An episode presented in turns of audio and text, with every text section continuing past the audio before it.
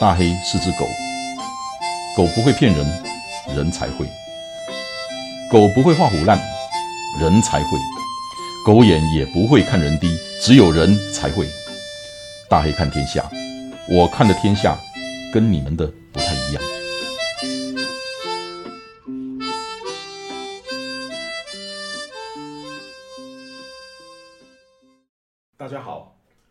这一集的时候还没有下标题。因为还没有想到一个好的标题，那大概就是如果连这个都不懂，创业必死。反正大概就是这样的内容。如果你看老板的脸色看得不耐烦了，如果你不甘心再屈居人下，那如果你有什么理想、有什么抱负，或者有什么好东西或好想法，想要或者是。正在自己创业当老板，那么很诚恳的建议你，你花个几十分钟把这一集听完，我应该能够让你少走不少冤枉路，也少花一些冤枉钱。冤枉路我没少走过，冤枉钱我也没少花过。这一集我应该把它放在那个我受过的我受过的教训，请你学乖里面。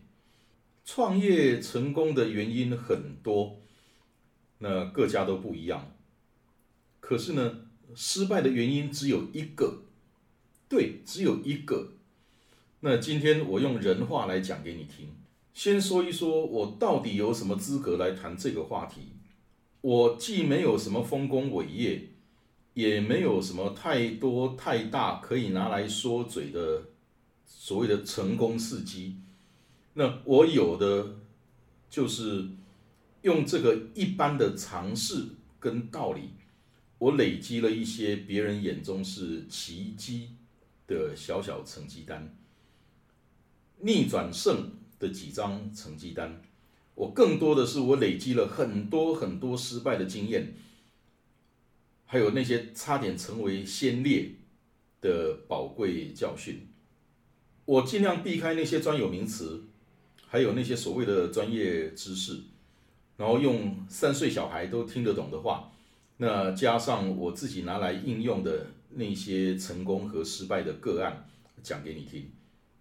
首先呢，你一定看过很多要教你什么创业成功的三大、五大、八大秘诀啦、关键啦、方法啦之类的东西，要钱的、不要钱的都有。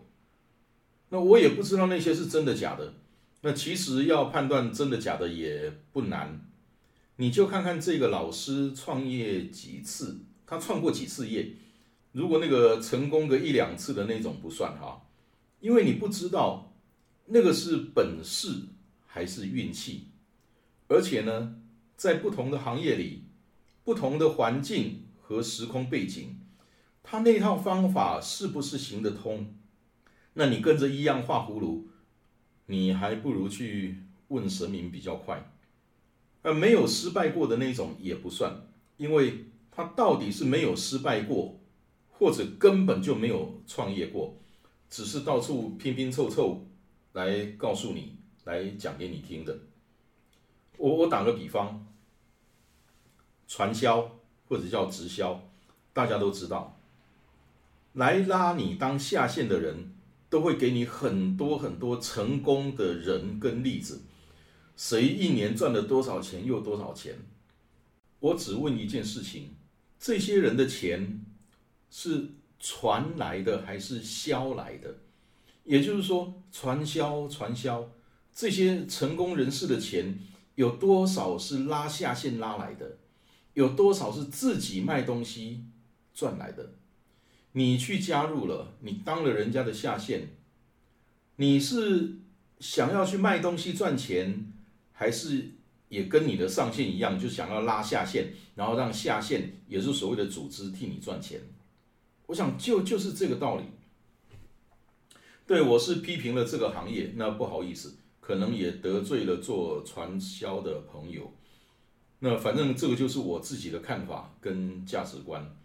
不过我真的还挺感谢这个行业里头我加入过的那几家公司。我当初加入的目的只有一个，就是去当卧底，去摸摸底，啊，去了解一下这个行业那么吸引人的原因跟他的做法。所以我我都只有单纯的买东西，然后当人家的下线，我倒还没有去拉下线的那个经验。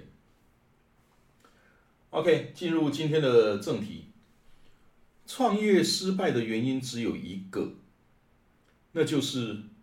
没有钱了，对，就是没有钱了，不是亏钱，是没有钱。你现在心里头一定在骂我，讲干话，讲废话。亏钱跟没有钱不是一样吗？不，不一样。你亏钱亏久了，一定会没有钱。可是没有钱的公司却不一定要亏钱，他可能每个月、一年、两年、年年都在赚钱，但他也。天天都在跑三点半，经常在追钱，到最后公司破产倒闭。对，他的财务报表上面是赚钱的，赚钱的公司也会倒闭，那个就叫做黑字倒闭。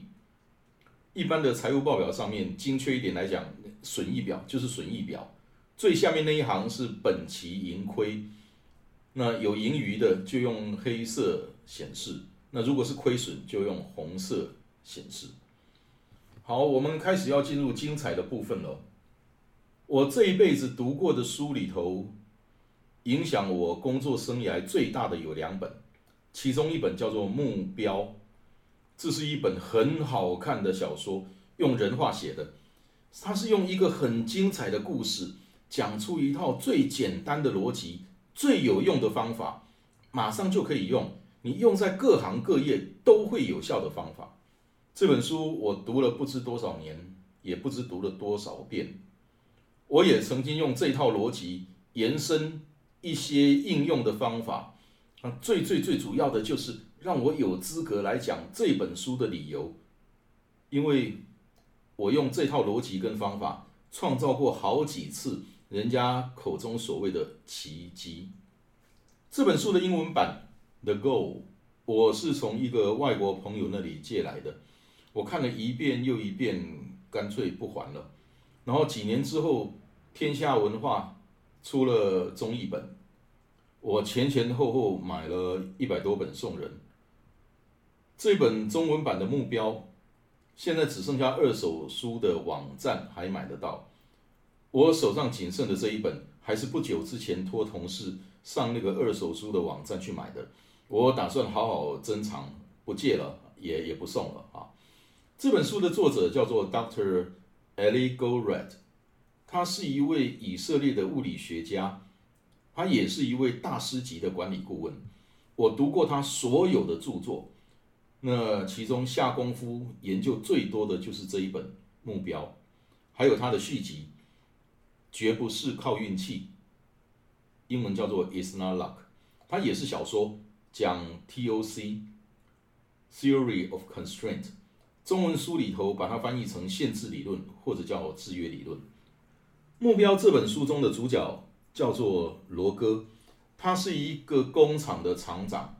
这家工厂正面临着产量做不出来，愤怒的客人一个接一个，整个事业部正面临着被卖掉的命运。公司给他三个月的时间，不行就卖掉。我在那个时候也面临着同样的困境。有一家那个时候是全世界最大的钓具集团，他在台家在台湾有一家钓竿工厂，集团拥有好几个知名的钓具品牌。那个时候所有的钓竿都在台湾这家工厂生产。二十多年来，这个工厂的总经理也一直是美国总公司派人来担任。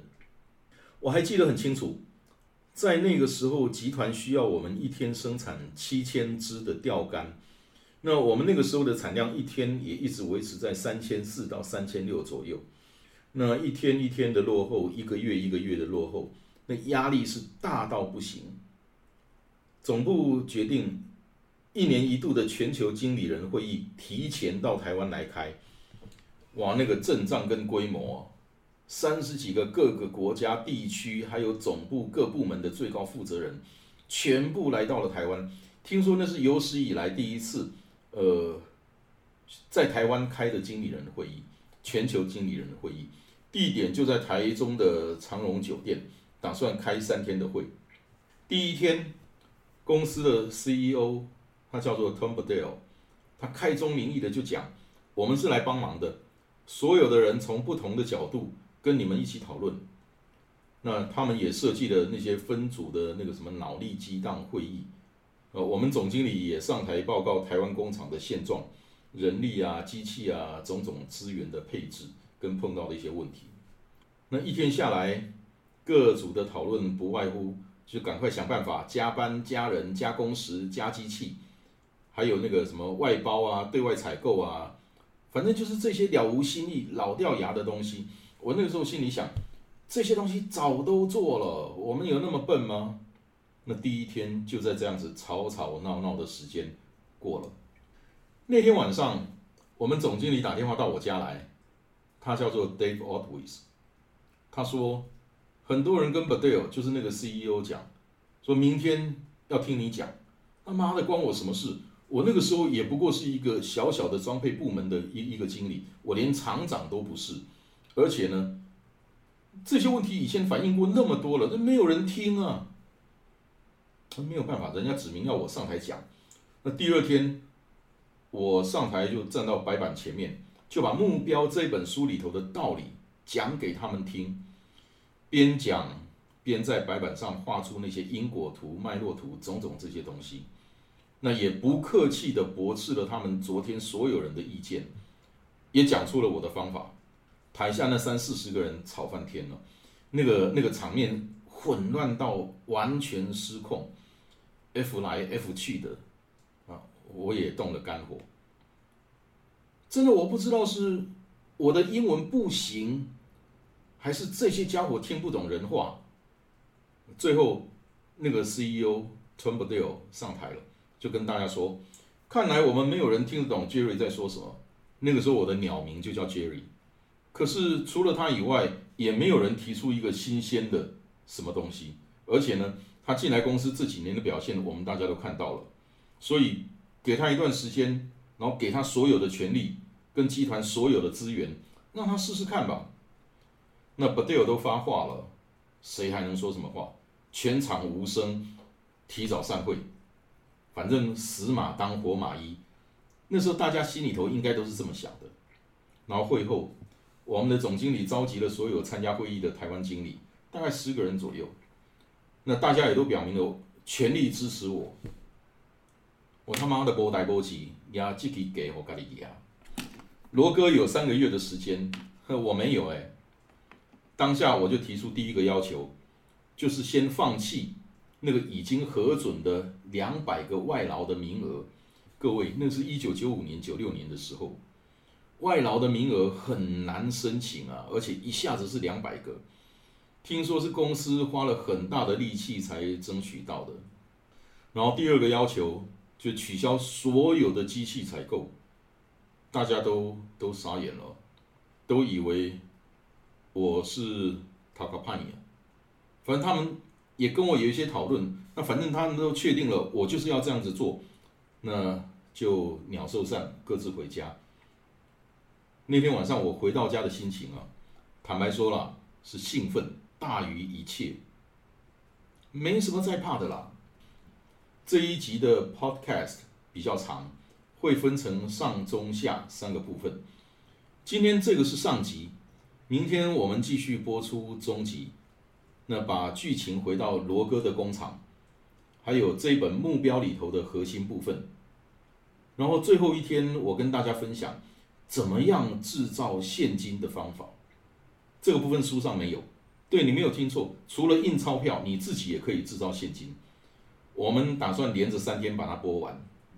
好，第一天的上集就到这里结束。